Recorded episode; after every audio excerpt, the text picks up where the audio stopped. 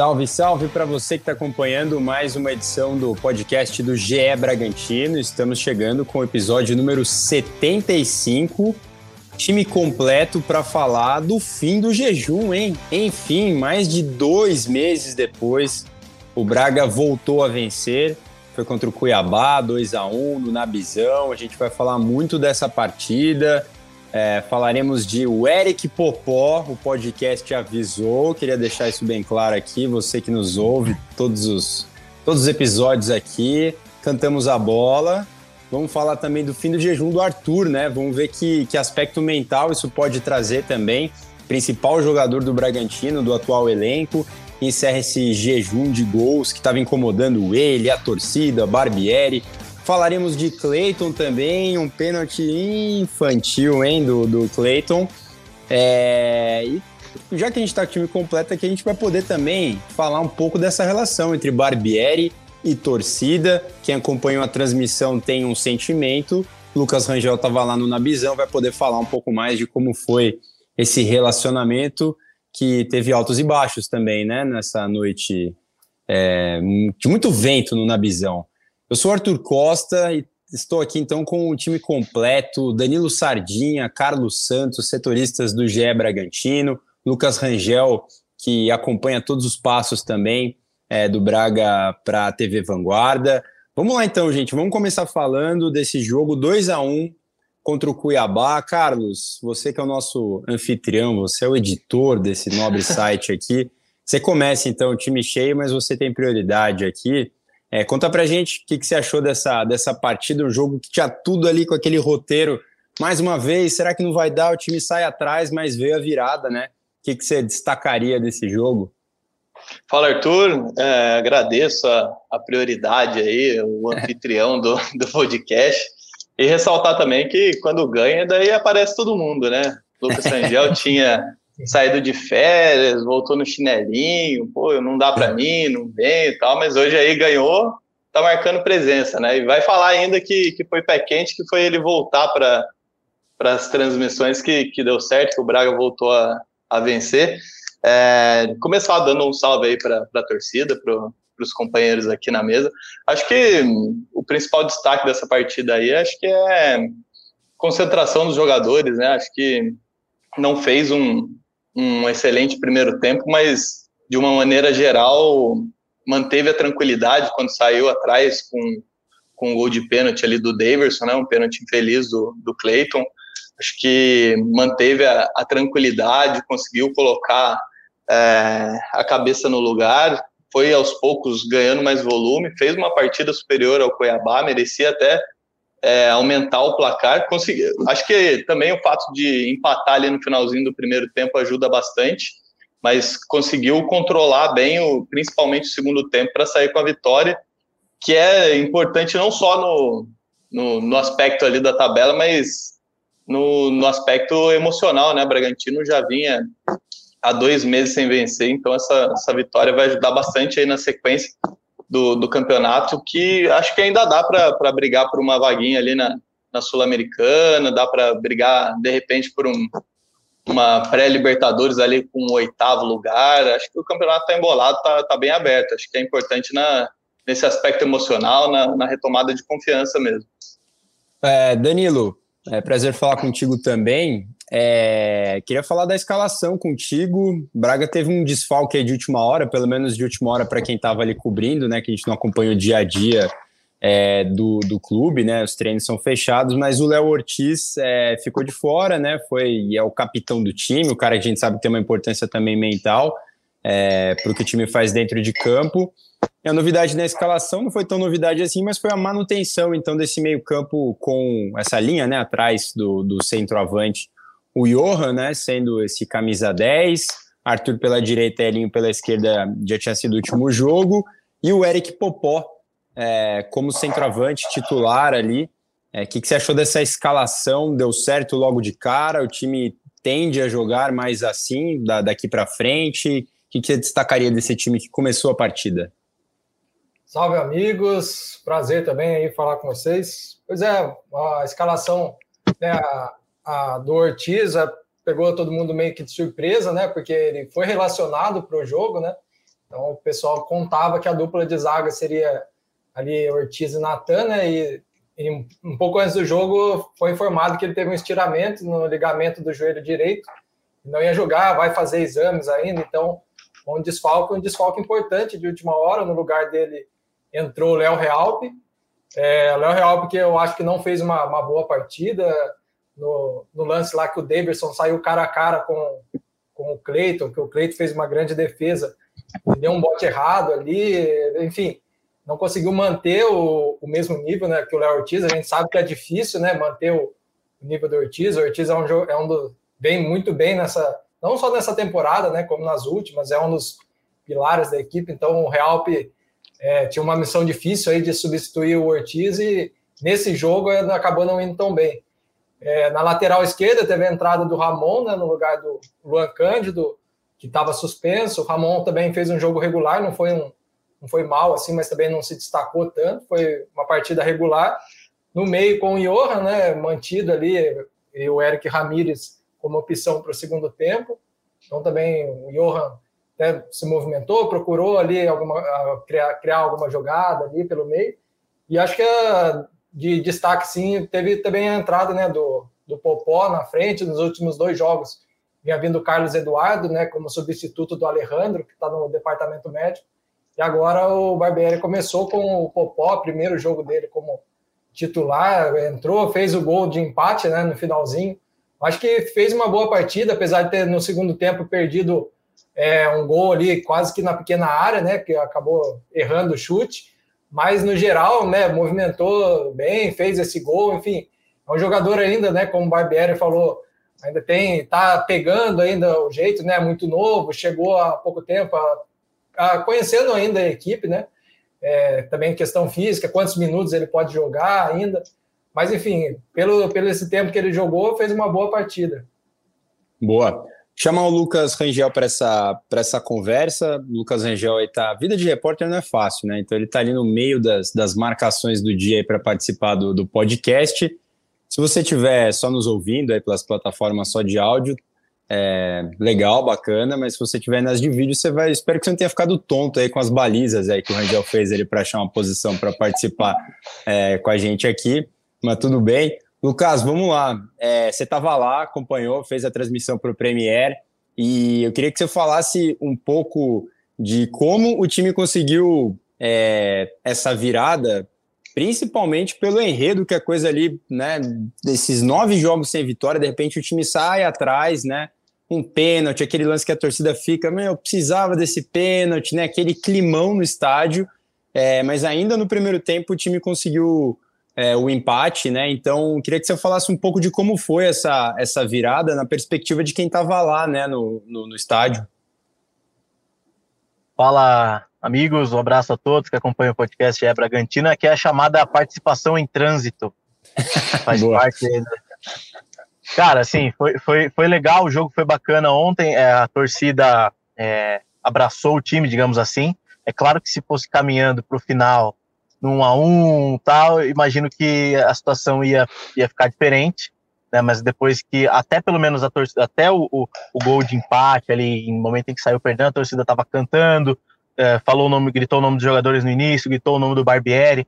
O clima estava um clima ali, é, um clima agradável, digamos assim para o time. A torcida passou, passou energia positiva, pelo menos é, desde o início do jogo, acompanhou, teve aquela festa lá com, com a fumaça vermelha, enfim, o clima no estádio estava legal. É, e o Bragantino foi melhor, né? O Cuiabá deu trabalho, mas o Bragantino conseguiu impor o seu ritmo desde o começo, sofreu alguns contra-ataques, é verdade. O Valdívia teve uma bola perigosa no começo do jogo, é, depois o Daverson também contra-ataques, mas acho que o Braga soube dosar e aí o gol sai no momento em que o Bragantino está bem melhor que o Cuiabá, né? No momento em que o Cuiabá quase não atacava. Saiu a falta, o Cleiton, mais uma vez, quando sai do gol, deixa o torcedor com frio na espinha, essa é a verdade. Embaixo das traves ele segue fazendo a sua parte, mas quando sai do gol, quando tenta jogar com o pé, é um Deus nos acuda. E aí ele faz o pênalti e aí o Braga sai perdendo. Depois, é, o legal foi a reação do time depois do gol, né? O time não, não baixou tanto, continuou em cima e numa jogada rápida ali, né, de, de, uma jogada, uma cobrança rápida de falta, o Aderlan, um dos melhores do time no jogo ontem, chutou, o goleiro espalmou e o Eric Popó fez o gol. Dali para o segundo tempo, o, estádio uh, apoiou bastante, tanto que o gol depois saiu num, num, eu não lembro exatamente quantos minutos foi, foi o segundo gol, mas no momento ali, aos 14, né? Enfim, o torcedor comemorou bastante e ali parecia ali que realmente a vitória ia acontecer. Então foi, foi um ambiente um ambiente agradável, Arthur. Eu imagino que se tivesse empatado a situação seria diferente, mas a vitória foi muito bem-vinda. O time precisava muito dessa vitória para ganhar confiança novamente e o Braga não merece estar tá lutando contra o rebaixamento, né? A, a, campanha do time em casa é boa, né? Apesar de nove jogos sem vitória, o time tem uma sequência positiva em casa, também não perde em casa, então precisava muito desse resultado. Eu acho que o torcedor que foi ver quase duas mil e poucas pessoas é, gostaram do que viram, apesar do equilíbrio, né? Aquele sofrimento no finalzinho, mas foi, foi um jogo interessante, sim. Eu achei que teria menos torcedor, confesso. Eu achei que o torcedor ia dar aquela depois do último jogo, e, ah, será? Sem o Luan Cândido, né? Que estava suspenso também, né? Foi expulso contra o Flamengo. É, me surpreendeu positivamente. E a reação do time, até comparando, Lucas, aconteceu algo muito parecido no jogo contra o Goiás, né? O time toma um gol, só que aí teve a mudança, né? Contra o Goiás entrou numa pilha, num lance de reclamação e arbitragem, e perdeu muito tempo ali até voltar a criar chances de gol. E ontem não, né? É, logo de cara, o que você falou, deu uma resposta rápida é, dentro de campo mesmo, né? Achei, achei que foi bem interessante isso. Vamos lá, precisamos falar sobre o Eric Popó. Sardinha já deu uma, uma pincelada ali. É, e agora é aquele momento de deleite de quem participa aqui do podcast, aquele momento eu avisei. Porque se a gente fala um negócio que dá errado, a gente nem lembra, a verdade é essa. A gente é barrista, né? A gente defende a nossa classe. Agora, o eu avisei é gostoso. Então vamos lá, Carlos. É, você acha que depois da partida de ontem, o Eric Popó cravou ali o lugar de ó, quando o Alejandro não jogar, enquanto ele não se recuperar da lesão, eu sou o nove desse time? Ah, não digo que cravou a permanência dele no, no, time titular, pelo menos por enquanto, mas que ganhou pontos importantes, acho que sim, né? É, o próprio Barbieri, na, na coletiva depois do jogo, é, reforçou isso, que ele é um, um jogador jovem, que ainda está em adaptação, mas é, sem dúvida quando o cara entra no seu primeiro jogo como titular, né, já vinha entrando bem no decorrer dos jogos, né, e quando começa uma partida como titular, marca o, o gol, acho que, que ganha pontos importantes, acho que até pela sequência que o Bragantino tem, e até é, como a gente disse no, nos, nos podcasts anteriores, assim, é, a característica do time pede um, um centroavante com, com o estilo do, do Popó, né? Um cara mais de área, né? Claro que tem a movimentação ali, mas é um, um jogador que fique mais entre os zagueiros, fique mais segurando os zagueiros ali pela, pela característica que o Bragantino tem de ponta, de movimentação dos meias. Então, acho que é, dentre as opções que tem hoje, ele é, é o cara que, que pode fazer essa, essa função. Acho que segura bem os zagueiros, tem a movimentação, uma movimentação interessante e é o camisa 9, né? A bola sobrou, o gol dele na partida contra o Cuiabá mostra bem isso, né? A bola sobrou, ele vai com ela para dentro do, do, jeito que dá, vai meio aos trancos e barrancos, mas, mas empurra para dentro. Mas, mas vale lembrar que ele também perdeu um gol feito, né? Mas é, acontece com todo mundo, acho que é, o gol dele foi, foi bastante importante, até pela, pela circunstância que estava se desenhando a partida, pelo momento que foi, né, antes do, do intervalo. Então, acho que não crava definitivamente o, o lugarzinho ali enquanto o, o Alejandro se recupera, mas ganha pontos importantes nessa disputa com o Carlos Eduardo, principalmente. É, 1,90, né? Ele é tão alto que aquela bola de rebote que vem no chute do Aderlan, para muita gente já seria ali de cabeça ali, né? Escora de cabeça, mas ele é tão alto que deu tempo de dominar meio que no peito, trazer a bola para baixo e, e finalizar. É, Sardinha, você é do time empolgou? O Eric tem que ser titular aí na ausência do Alejandro ou você também tá com o pé atrás aí? Ah, eu acho que assim, se for avaliar por momento, né, as opções que tem, ele é quem vive melhor momento, né? Ele, entre ele e o Carlos Eduardo, eu acho que o Popó hoje vive um melhor momento, né? Ele entrou muito bem na partida contra o Goiás, né? Depois acabou sendo substituído ainda durante a partida mesmo, né? O pessoal até criticou um pouco o Barbieri na época, mas o Barbieri explicou depois que o próprio Popó é, pediu para sair, né? Porque ele ainda não está aguentando jogar o jogo inteiro, né? Então é, foi um pedido do próprio Popó para sair naquele jogo. Então naquele jogo ele entrou muito bem, né? Depois nos dois jogos o Barbieri acabou optando pelo Carlos Eduardo, né? Contra o Internacional e o, o Flamengo para começar como titular. Contra o jogo no jogo contra o Inter o Popó também entrou no segundo tempo, entrou também bem. O Barbieri até explicou que, né, para aquele jogo, ele preferi, preferiu o Carlos Eduardo por questão da, da experiência, né? Então, assim, eu entendo o Barbieri também, né? O Popó é um jovem, então lançar um jogador jovem, nessa época que a equipe está numa sequência né, de, de 100 vitórias, né? Tem, tem que ter realmente esse cuidado de adaptar, então entendo o Barbieri nessa, nessa parte. Mas eu acho que se for avaliar por momento, hoje o Popó é quem está mais merecendo essa vaga, né? Entre o Carlos Eduardo, ontem entrou, até se movimentou, mas acabou também perdendo alguns gols né, que, não, não, que poderiam ter ampliado a vantagem do Bragantino. Ele não vive um, um bom momento, né? Então, acho que por momento o Popó é quem merece quem merece é, essa vaga como titular. A gente não sabe como é que ele está fisicamente, se ele aguenta os 90 minutos ainda, né? Tem essa questão mas eu acho que, se for avaliar para o momento, é ele que merece a titularidade hoje. É, e aí, Lucas, você estava de férias, né? Você perdeu a estreia em loco do, do Eric Popó. É uma novidade aí, né, do time. O que, que você achou, olhando de pertinho, toda a desenvoltura de seus 1,90m? É, eu, eu, eu, sinto que é um jogador ainda que está meio cru, né? Eu acho que é um jogador que pode render, pode apresentar resultados pelas suas características, mas eu concordo com o Barbieri, que é um jogador ainda que está no início, né, um jogador jovem, chegou agora. O nível técnico das competições, que é o que o Barbieri tinha destacado, realmente é muito diferente. Então acho que vale, vale ter cautela e trabalhar o Popó para que é, ele vá evoluindo aos poucos, como vem acontecendo com os jovens do Braga. Mas eu, eu vejo potencial nele sim. É, e na verdade, na, na, luta contra o Carlos Eduardo, ele já ter feito um gol já sai na frente do Carlos Eduardo. Essa é a verdade. Né? O Carlos Eduardo não faz um gol a mais de 50 jogos mais de um ano que um, o atacante Carlos Eduardo não faz um gol. Então o Popó, de ter feito o gol, ele já está na frente do Carlos Eduardo, já tem mais confiança do que o Carlos Eduardo. Então, Ô, é, mais... Oi, pode falar. Você diria que o, o Popó abriu contagem contra o Carlos Eduardo? Hum... Com certeza, com certeza. Com certeza, nocauteou, né? Porque em três jogos ele já fez o gol, o Carlos Eduardo não faz a 54. Então, ponto pro Popó, vitória pro por nocaute pro Popó. Então, ah, eu, é isso. Eu fiquei esperando, eu... viu? Eu fiquei esperando é, uma comemoração ali, uma referência tal, mas não rolou, né? É, e que o Popó, no início, uma informação de bastidor, não gostava muito, ficou meio assim, né? De, e no fim, os próprios, é, os próprios, os próprios companheiros, um. depois que, é, que, que fala, pô, assume, vai ser legal, e agora acho que ele, ele tá se sentindo melhor com o apelido. Mas é só para concluir, é um jogador jovem que eu acho que pelas características pode render. Só que o time precisa, precisa ter profundidade, né? Precisa abastecer, para jogar a bola na área, precisa ter triangulação para servir o Popó.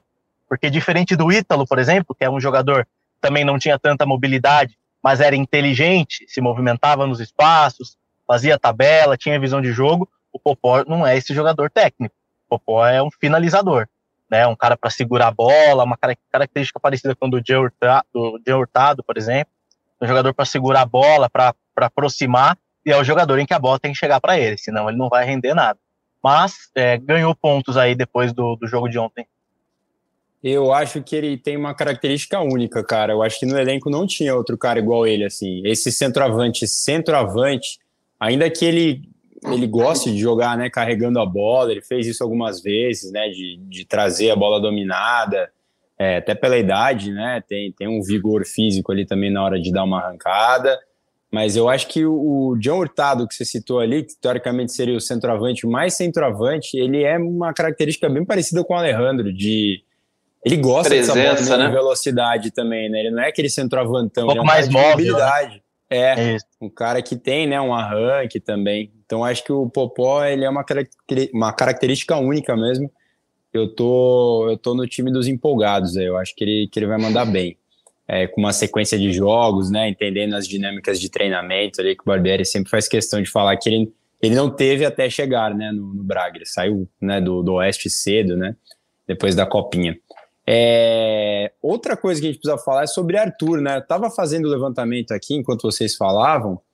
Antes desse último gol dele, né, contra o Cuiabá, é, ele tinha feito um gol em 17 jogos, né?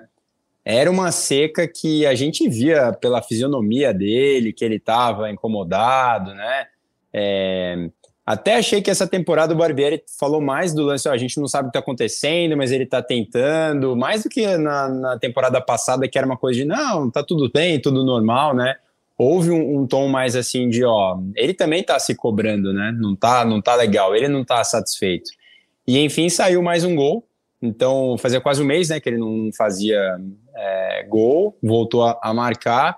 E quanto vocês acham que mentalmente isso vai fazer bem para ele, né? Nessa essa, essa, arrancada final que o time precisa ter agora, buscando coisas maiores no campeonato, né? Para nem ouvir falar em zona de rebaixamento, Carlos. É, quanto que mentalmente esse gol pode ter esse, esse aspecto para que ele jogue melhor, mais solto, né? Ah, acho que não só ele, mas como toda a equipe, né? O Bragantino estava é, vivendo sobre, sobre um momento de, de muito desequilíbrio emocional, né? Acho que essa vitória dá mais confiança de uma maneira geral. Com relação ao Arthur, assim, acho que a bola dele não, não estava entrando, mas é um jogador que, que vinha sempre tentando, né? É, às vezes não, não tinha aquele desempenho técnico até que a gente acostumou a ver na temporada passada, mas é um jogador que, que não desiste, que está sempre tentando. Acho que conforme as vitórias forem voltando, não só confiança para a equipe como um todo, mas principalmente para ele, né, que é um jogador que é a referência técnica desse time, acho que é, deve fluir melhor também o futebol dele com a retomada de, da confiança. É, o contra o Goiás, né? O Tadeu, meu, o Arthur deve ter sonhado com o Tadeu aquele jogo contra o Goiás, né? Impressionante. Fez muitas finalizações, muitas defesas, né? Do, do Tadeu. É, Alegria, alívio define, então, né, ô Danilo? alívio define, como ele mesmo disse na, na entrevista para o próprio Rangel, depois do jogo. Mas é, se a gente for ver, né, o Arthur com esse gol é foi o nono gol dele na temporada, igualou o Alejandro e o Luan Cândido, que são os artilheiros do time na temporada. Mas se a gente for lembrar, na temporada passada, né, 21, o Arthur fez 21 gols, né, na, em toda a temporada. Foi o artilheiro do time mas a gente vê a diferença que agora, por exemplo, estamos começando outubro, ele está com nove gols. Ano passado, tá certo, ano passado, no segundo semestre, o Bragantino disputou até novembro ali a Sul-Americana, então teve mais alguns jogos. Mas ele, a fase dele que ele vivia ano passado era espetacular ali, né? Foi principalmente depois da, da saída do Claudinho, que ele assumiu mesmo protagonismo na equipe, na, na fase final da, da Sul-Americana, fazia gol todo jogo, chegou a fazer hat-trick lá no, contra o Rosário Central, enfim, estava metendo gol no meio do campo, estava vivendo uma fase espetacular. Esse ano, acho que ele, né, também não conseguiu manter isso, mas o, o time no geral, né, não não manteve, né, o, o, rendimento que teve ano passado. Então, acho que esse gol é importante para essa questão da, da, confiança, né, assim como para o time, né, mas para ele mesmo, como o Carlos falou, era um jogador que vinha tentando, né, a gente já destacou aqui que ele se movimentava bem, estava faltando a bola entrar. Agora que, que marca esse gol, né? O último gol tinha sido contra o Palmeiras. Marca esse gol, acho que né, dá mais confiança para que ele vai, com certeza vai continuar tentando, né? Mas você tendo mais confiança, o Barbieri mesmo falou que era que tem a questão emocional, né? Que o time criava, mas estava faltando ser efetivo nas finalizações. Eu acho que a confiança ajuda muito nisso. E é o líder técnico do time, né, Lucas? É, é até bom para a questão, né? A gente está falando bastante do emocional aqui. Nos últimos jogos, os jogadores sempre saindo cabisbaixos, né? Aquela sensação de resultado frustrante. É, com a goleada contra o Flamengo na rodada anterior, né? É bom ver os caras voltando a sorrir também, né? O, o Arthur é um, é um, líder técnico do time, né? Ele precisa estar tá sempre na ponta desse, desse quesito, né? De desempenho. Não, sem dúvidas. O Arthur, em má fase, ele é melhor do que os outros atacantes do Bragantino, na minha opinião. Então, é um jogador que tem, tem que trabalhar ele bem, independentemente do momento. É um jogador que pode decidir, que pode ir para cima, que pode acertar um chute. Ele tem várias características que decidem, né? Podem decidir os jogos para o Bragantino. E acho que o último gol dele tinha sido contra o Palmeiras, né? Isso, no 2x2. No campo, no 2 a 2 Tinha quatro jogos que ele não marcava. E, e tava precisando, né? Tava precisando porque é, o Arthur bem, é, o, o, Bragantino automaticamente ganha muito com o Arthur é, em boa fase, né? Então, o exemplo foi na reta final do ano passado, né? Os gols que ele fez ali, que praticamente é, sozinho ele colocou o Bragantino na, na, na, Libertadores, né? Decidindo jogos, com jogadas é, muito boas. Então, é um jogador que, sem dúvida nenhuma, faz diferença e, e o Bragantino precisa, precisa tratar muito bem ele. A comissão técnica tem que cuidar muito bem do Arthur, porque é o jogador que pode fazer diferença nessa reta final. Eu destaco também, além do Arthur, o, o Aderlan, viu, Arthur? A gente ah, tinha, tava criticando bastante o Aderlan nas últimas rodadas, jogador que vinha numa, num momento ruim, muitos erros de passe, tudo que tentava errava, tava difícil. Ontem o Aderlan foi o oposto, assim, ele acertou quase tudo, a jogada do gol, participação importante dele, driblando, chutando pro gol. Teve uma outra finalização perigosa também que ele bateu uh, se não me engano, no segundo tempo, no primeiro tempo.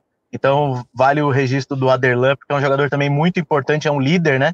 Desse elenco do Bragantino, é o, é o jogador que mais vezes vestiu a camisa do Braga. Agora eu me perdi aqui na, no, no, número de quantos jogos ele tem, mas mais de, 150, né? mais de 150 jogos. Então, vale muito destacar também a partida do, do Aderlan. É, esses dois jogadores ontem, para mim, foram fundamentais para a vitória. O Aderlan vem, vem bem nos últimos jogos, né? Depois daquela. O Hurtado até ameaçou né, pegar a vaga dele, depois desse sustinho aí, parece que o Aderlan sentou e fez jogos interessantes, é, pelo menos na minha visão. É, acho que a gente precisa falar também sobre, sobre o Clayton, né? Vocês já falaram um pouco ali também, mas é, cara, é um pênalti assim que não dá, né, meu? O cara tá de costas pro gol, indo lá pra lateral, só pedindo, né? Encosta em mim, encosta em mim. E acho que a sensação ali no estádio foi, né? Todo mundo, na hora que foi, né? O, o lance, até no, no, momento ele nem deu pênalti ali, mas na hora que foi pro VAR ali, não tem nem o que falar, né? O lance revisado, não tem o que você argumentar em favor do, do Clayton, né, Carlos? É, faltou pisar no freio, né? Tava muito na cara que, que ele ia atropelar o, o jogador do, do Cuiabá. Acho que faltou um pouco de cautela o que o, o, Lucas falou sobre o, o Cleiton, assim, acho que, que é bem a realidade. De, debaixo das traves ali, ele é um excelente goleiro, mas quando ele sai para tentar jogar com o pé, quando ele vai fazer esse tipo de intervenção, ele costuma falhar. É, o Cleiton já, já viu altos e baixos no, no Bragantino, acho que a temporada dele como um todo assim é, é, é positiva, é um, um jogador bastante importante no, nos momentos difíceis do, do Bragantino, foi é, um dos caras que, que botou a cara, que foi, deu entrevista, não se omitiu de, de falar, de chamar a responsabilidade, mas é, quando ele sai debaixo da trave, ele para jogar, ele, ele acaba falhando um pouquinho mesmo. Tinha que ter, Sadinha, aquele, é, aquele instrumento lá de exercício que o pessoal faz, né? Que você sai correndo, tem um elástico que segura, assim, né? Que você tem que correr, o elástico segura. A defesa puxa, né? Não, não, não, Cleiton, volta, volta, volta, volta. Calma, segura aí, segura aí. Segura, segura. É, será que ninguém gritou para ele? É, é que não. não. precisava, né? Não precisava, mas. É. é Na verdade, mas podiam, tem, né? Tem, tem, tem uma, uma, uma, uma percepção minha do campo ali. O Barbieri ficou irritado que os jogadores não correram para o rebote. Ele falou, uhum. vai, vai. Só que quando ele falou, vai, o Cleiton já estava na jogada. Então, eu, eu percebi que ele cobrou os jogadores da defesa de ir para o rebote. Ele, ele reclamou depois que os jogadores de defesa demoraram para ir para o rebote. E a hora que ele viu o Clayton saindo daquele jeito, acho que ele mesmo já, já percebeu que ia azedar. É, até alguém para render, né, Danilo? Render, render o Clayton nessa corrida, né? Clayton tava lá, alguém tem que ir, né? Aí faz a troca ali, né? É, então, exatamente. Eu acho que era, como essa observação aí do Rangel é importante, que eu acho que era isso, era alguém da, da defesa ali que tinha que naquele momento, né? E como você falou também, estava de costa, né? Acabou sendo uma infelicidade ali, um lance que é difícil até na hora a gente entender, né? Por que, que ele, ele, ele acabou fazendo esse pênalti, né? Daí foi para o VAR, não tinha muito o que, que falar. Até uma curiosidade do VAR, né? Que o Rangel trouxe durante a transmissão, mandou foto para a gente, que a gente até publicou no GE, que jogaram sal grosso na cabine do VAR, mas o VAR, na hora que foi lá, foi, saiu, deu o pênalti a favor do Cuiabá, né? Que era um pênalti claro ali, foi realmente pênalti. Mas eu acho que a, né, o Cleiton depois, concordo com o que vocês falaram, né? Quando ele sai realmente do gol ali, acaba né, cometendo algumas falhas, não é a primeira quando ele sai do, do gol, mas eu acho que assim, o jogo de ontem foi teve esse altos e baixos, né? Que meio que a gente falou aí, porque depois no lance do, do Davidson, que saiu cara a cara ali, também fez uma grande defesa e impediu ali o, o gol né, do Davidson, que poderia complicar. Então, teve esse deslize aí do pênalti, mas depois eu acho que ele acabou se redimindo aí com essa grande defesa no lance do Davidson. É, ele tá muito bem, né? Você tem que ir embora, Lucas, é isso? É, não, só um detalhe do, do Sal ah. Grosso, o mesmo, o, mesmo, o mesmo torcedor que jogou o Sal Grosso lá na, na entrada do estádio, lembra, Arthur? Sim, Tem até as imagens na, o, que é o André. É o é o, lá, né? É, exatamente. É o, é o, André, é o André, André, chefe André Felipe, o nome dele é, ele é um chefe de cozinha, torcedor fanático do Braga, ele que faz os, as, os churrascos da, das torcidas organizadas antes dos jogos. Ele levou o Sal Grosso, jogou na entrada do, logo na saída do, descida do ônibus, né? Então os jogadores desciam do ônibus e já pisavam no sal grosso. E depois ele foi, e depois ele foi até a cabine do VAR e jogou, cara, mas quase um saco inteiro de sal grosso é, em cima do cara. VAR.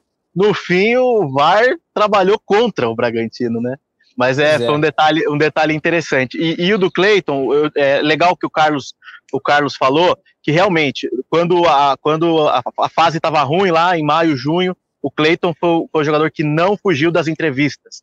E os jogadores saíam, o, é, saíam rapidamente, ninguém queria falar. O Cleiton foi o jogador que assumiu as responsabilidades. Eu dou muito valor é, nisso também, porque às vezes a gente precisa de uma explicação, o torcedor precisa de uma explicação e às vezes falta. Então eu valorizo também essa, essa, essa atitude do Cleiton, mas que ele precisa melhorar o trabalho com os pés, isso é inegável. Assim, é torcedor, é, isso a gente conversa com os torcedores, os torcedores ficam muito preocupados com, com, essa, com essa situação.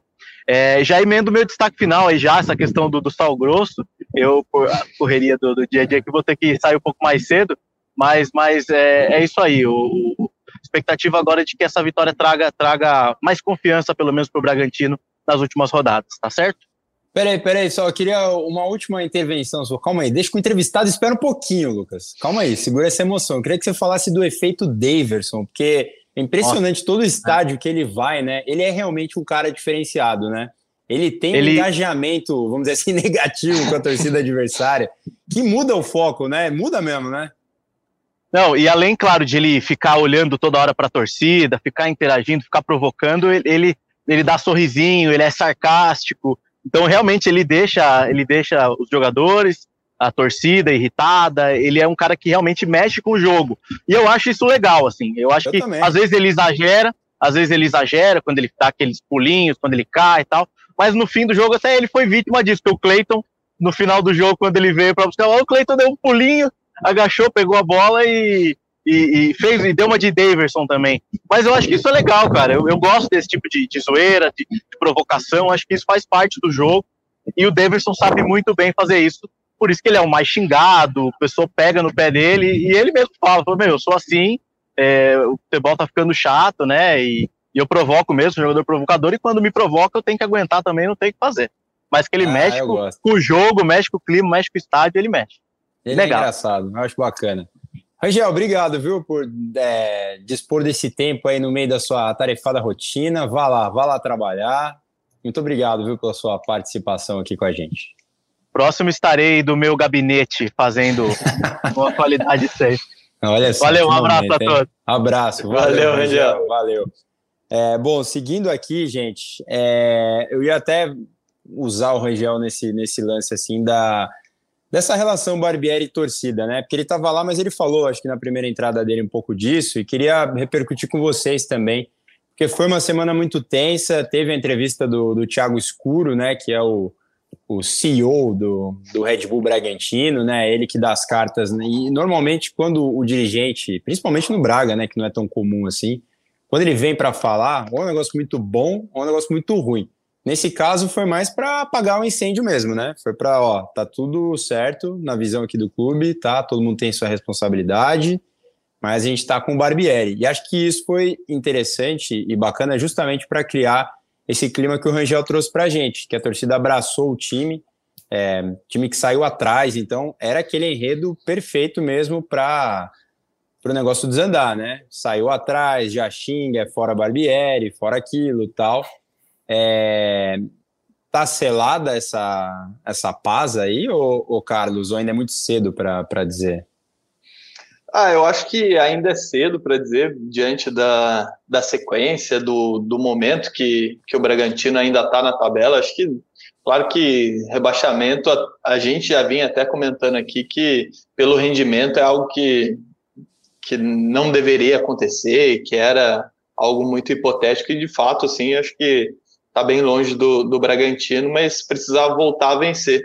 É, com relação à, à, entrevista do Escuro, essa manifestação pública que, que ele fez, dando esse voto de, de confiança do, do, ao Barbieri, eu concordo bastante com você. Acho que, que foi importante para ajudar esse, a criar esse clima para a partida. Né? Acho que durante todo esse momento que o Bragantino teve nessa sequência de sem, sem vitórias, seja agora, que, que também foi, foi de nove jogos, e lá atrás também, em maio, quando ficou nove jogos, é, as manifestações ou é, a maneira como a, diretoria se comportou foi sempre dando respaldo ao trabalho do, do Barbieri e do, do elenco, né? Então, acho que é, dessa vez, acho que que foi importante vir a público, né? Da, da outra vez, eu não me recordo se, se o, o, Escuro tinha falado ou não, mas eu acho que numa entrevista ele também falou que, que concordava que o problema não era o, o comando técnico e estava bancando o Barbieri.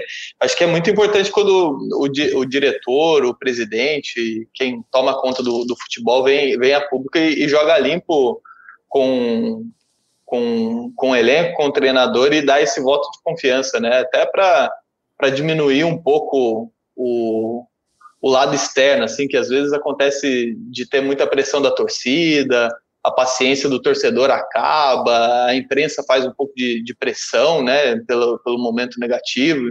Enfim, acho que a diretoria conduziu de, de uma maneira super positiva, acho que de, de maneira inteligente, para tirar um pouco essa pressão e ajudar a trazer um clima mais, mais leve para os jogadores também terem confiança dentro de campo. Não só os jogadores, mas o Barbieri também.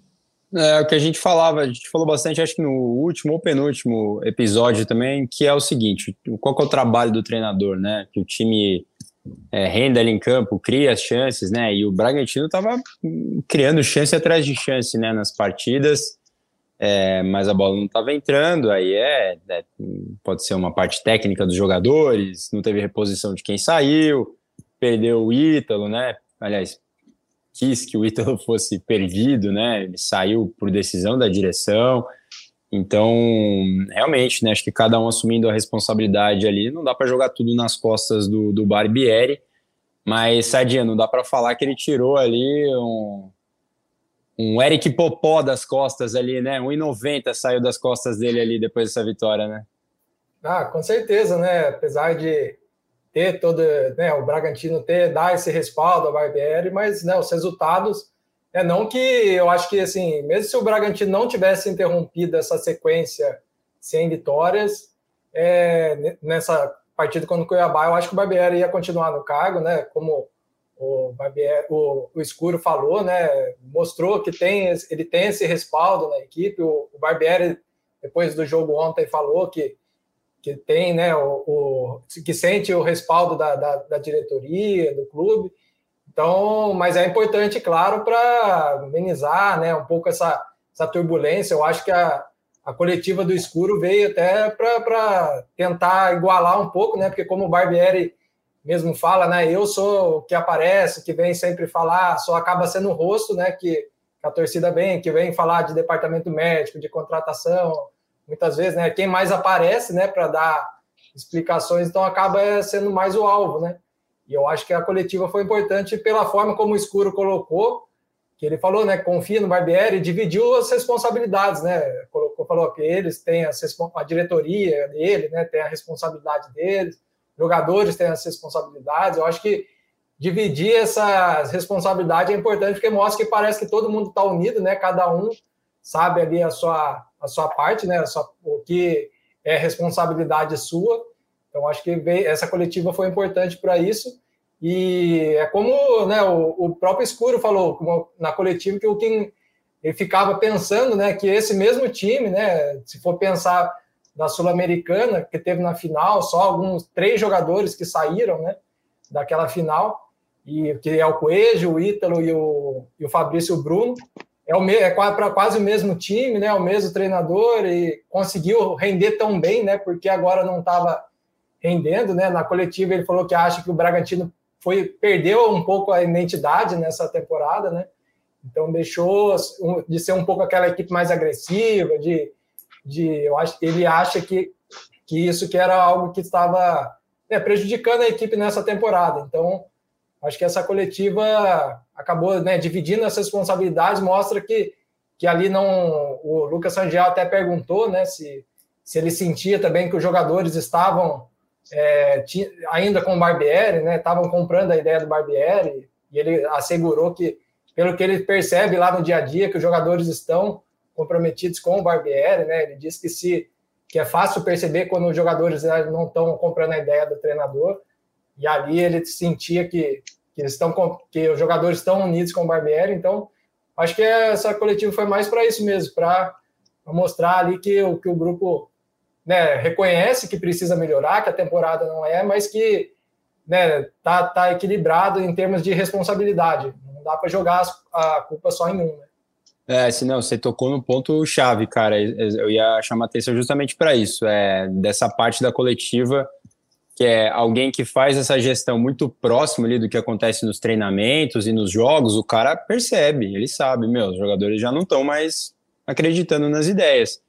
É, e, e, é bom que seja essa mesma pessoa, né? Quem está ali perto, quem toma as decisões, é uma das vantagens de ter uma, uma, gestão mais, mais profissional, né? Às vezes chega um ruído, é o cara ali que é o, o um dirigente ali mais passional, daí leva isso lá para a presidência, o cara que cuida só do cheque ali, ah, não está rendendo, ah, os jogadores não acreditam mais, né? Então é uma avaliação mais empresarial da coisa ajuda muito nesse, nesse quesito. É, quem não acompanhou essa entrevista tá lá no GE, né? Dá uma olhada lá, foi uma entrevista muito completa. É, vou falar aqui que muitas vezes o escuro fala sem dizer nada, né? É, as entrevistas muitas vezes não rendem tanto assim, a verdade é essa. Mas essa, cara, acho que foi disparada a melhor entrevista assim que ele deu, porque ele, ele, ele trouxe coisas assim palpáveis pro torcedor, né? Como, por exemplo, a questão do investimento para a próxima temporada, que ele falou que vai ter um acréscimo é, substancial, né? Foi o termo que ele usou, né? Saldo significativo. significativo. Saldo significativo, isso. É, nos investimentos, ou seja, seja acalma o torcedor do tipo, ó, ano que vem vai ter mais contratação, vai ter mais dinheiro aí no, no, no clube, né? É, e é algo que, que ajuda justamente, né? A você comprar um pouco mais de paciência. E a história da renovação do Barbieri também, né? Então tá aí a data, dia 14 de novembro, né? É o meu aniversário, aliás, por isso que eu lembrei fácil é, é, a data que eles vão sentar, então, terminando o brasileiro, Barbieri direção para falar da, da renovação ou não, né? Para ver se está tudo alinhado para continuar é, essa sequência, que é o trabalho que há mais tempo dura entre os times da Série A do Campeonato Brasileiro. Sempre importante dizer isso, né? É, mais alguma coisa vocês querem destacar aí da coletiva do escuro ou posso seguir? Ah, eu, eu queria só comentar é, essa parte aí do, do, do investimento, assim.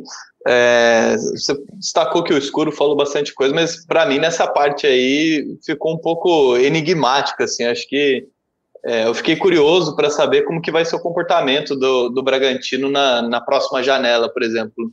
Imagino é, o Bragantino mais ativo, mais agressivo no mercado, mas como ele disse que o perfil das contratações não vão mudar, até pela identidade, assim, é, fiquei imaginando como que vai ser esse comportamento do, do Bragantino? Vai trazer mais é, jovens no perfil do, do Popó ou vai procurar algum mais desconhecido, algum mais para base? Eu, eu, confesso que eu fiquei bastante curioso assim, para saber como que, que vai ser o perfil da, das contratações. Claro que, que jovens, é, mas nesse modelo do, do Bragantino, mas será que já vai trazer um, um jovem mais consolidado, como foi com o Arthur? Será que vai tentar trazer um, um jogador para lapidar, como está sendo com o Popó, como está sendo com o DG. Acho que, que essa parte assim me chamou bastante atenção e vou ficar de olho aí na, na, na próxima janela para ver como é que vai ser. É verdade. Ele também falou que exceções podem ocorrer, né? Ele citou o caso do Johan, por exemplo, né? Que é. não é tão novo assim, mas que joga como novo. Oportunidade, né? né? Oportunidade de negócio. Mas ele, ele é, parece, parece mais jovem do que realmente é, né? Que é aquele cara mais rápido, né? Móvel. Enfim, torcedor já sabe que para jogar no Bragantino tem que ser esse cara mais rápido, é o DNA, né? Que eles costumam dizer. É, tem que ter intensidade, velocidade, enfim, acho que vai ficar nesse aí. Eu tava, eu tava vendo, a gente vai, vamos falar disso mais para frente, quem sabe numa próxima edição do podcast. Eu tava vendo uns jogos aí no fim de semana, falei, meu, tem um monte de cara assim, 22, 23, que é reserva de time grande e tal. Quem sabe esses são os, os alvos. Os a gente alvos. pode fazer um levantamento, quem sabe, para uma próxima edição do podcast, quando a gente entrar nesse período de férias, de Copa do Mundo, o time não vai estar jogando, a gente vai precisar de assunto, né? E quem sabe, quem sabe a gente faz um mapeamento aí. Um dia como analista de mercado do Red Bull Bragantino. Fica a dica, hein? Cheque em branco? É, cheque em branco. Que, que sonho, hein? É, vamos lá então. O Braga, com essa vitória, ele subiu para a décima colocação. A gente está gravando na quinta-feira à tarde, então ainda tem um complemento da rodada. Braga pode perder posições, né? Tem o Botafogo aqui, por exemplo, está em décimo segundo.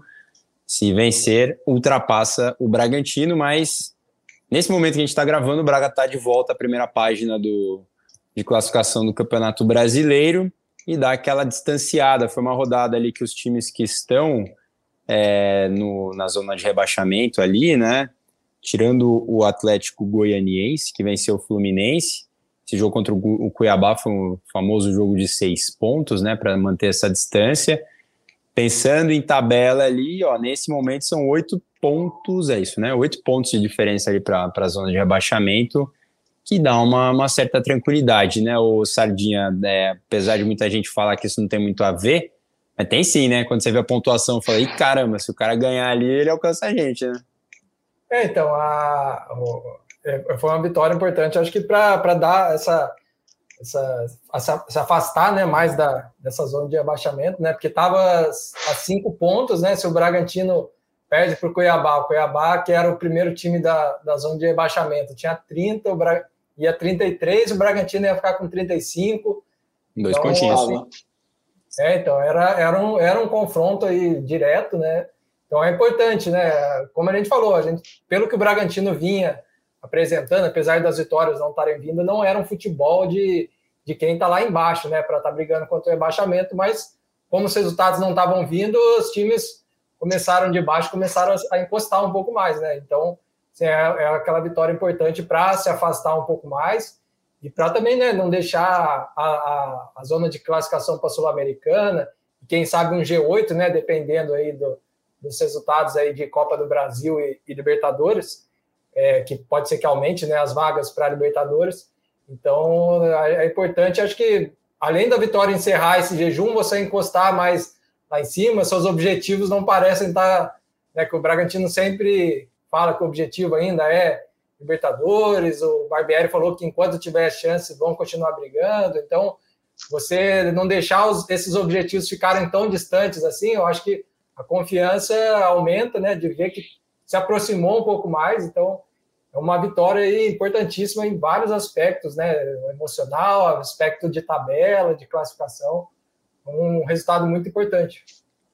Muito bem. Bom, vamos chegando ao final, então, aqui do nosso pod, da, dessa edição do podcast, né? Próximo jogo do Bragantino é dia 9 agora, né? Domingão, contra o Coritiba. É, vamos de destaques finais, já projetando também esse jogo contra o, o Coritiba. Vai lá, Carlos. Tem palpite hoje, hein? Rangel foi embora, mas se Rangel tem palpite? tem palpite, hein? Cara, eu acho que dá para o Bragantino buscar uma vitória fora de casa. Acho que é, é um momento de, de, retomada de confiança, o time vem rendendo bem, vai ter a volta do, do Luan Cândido. É, acho que dá para apostar de novo, talvez no, no Popó, no comando de ataque, que é algo que, que a gente viu que deu certo nessa última partida.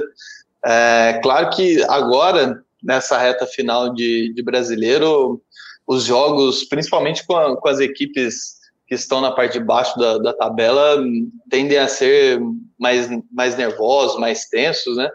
É, vai ser um jogo difícil. O Curitiba está na, na, parte de baixo ali da, da tabela, tem 31 pontos, joga com Palmeiras em São Paulo nessa quinta. É, mas eu acho que dá para buscar um resultado positivo fora de casa. Acho que o Bragantino tem, tem condições de ir lá no Couto Pereira e, e fazer um bom jogo. Eu aposto numa vitória por 2 a 1 do, do Bragantino. E destaque final, eu acho que a gente chegou até a comentar aqui na, na, na no início, mas é, saber como que tá a questão do Léo Ortiz, né? um uhum. cara super importante do, do grupo aí, teve um, um, estiramento no, no joelho, ainda não sabe se tem condição de, de jogo, deve passar por, por avaliações aí nesses próximos dias aí, mas é, torcer para que não seja nada de, demais aí, que ele consiga é, voltar o quanto antes para ajudar o Bragantino. Lembrando que ele já estava com um incômodo na coxa também, estava jogando né, meio que no sacrifício aí as últimas rodadas. O momento do time não é o ideal né, para você se afastar, ainda mais como capitão. Vamos ver, é verdade. Ficar de olho aí nas notícias do Braga. É, e aí, Danilo, seu destaque final, palpite, manda tudo aí. É, eu também acredito que o Bragantino tenha é, condições de vencer o Curitiba. Também aposto numa vitória do Bragantino. Vou apostar num, num 2 a 0 para o Bragantino. É um jogo que vai ter a volta do Luan Cândido, né, que é um dos artilheiros do time na temporada, com nove gols, artilheiro da equipe aí no Brasileirão com sete. E, por outro lado, né, não vai ter o Aderlan, que tá, vai estar tá suspenso, né, recebeu o terceiro cartão amarelo contra o Cuiabá. É uma questão aí pela lateral direita, né, porque o Hurtado também é, tem uma lesão na né? coxa, né? Então, é dois, dois, laterais direitos aí não vão. Tá, tá vai, o, vai pôr o Lucas Evangelista lá. É, vai ter é o precisou, precisou quebrar um galho, é o Lucas Evangelista. É o Coringa. É, o Jadson também, né? Vamos ver como que o Barbieri... Pensei no Raul, sabia? Raul chegou a jogar pelo Vasco, né? É, como, como lateral Vasco, direito, né? Exatamente. É, então, vai ser, vai ter que dar alguém dar uma improvisada ali pela lateral, então, é, mas mesmo assim com essa improvisação, acho que o Bragantino, ah, principalmente agora, né, ganhou essa, esse moral um pouco maior de ter encerrado esse jejum, tirou esse peso, né, os jogadores, todo mundo fala de alívio, tirar peso nas, das costas, então acho que o Bragantino 2 a 0 é, destaque final, acho que eu vou falar dessa sequência, né, para a reta final aí, que esses jogos, o Bragantino, esses jogos finais aí, só, só tem mais dois adversários que estão no G6, que é o Atlético Paranaense, o Fluminense, Fluminense na última rodada ainda.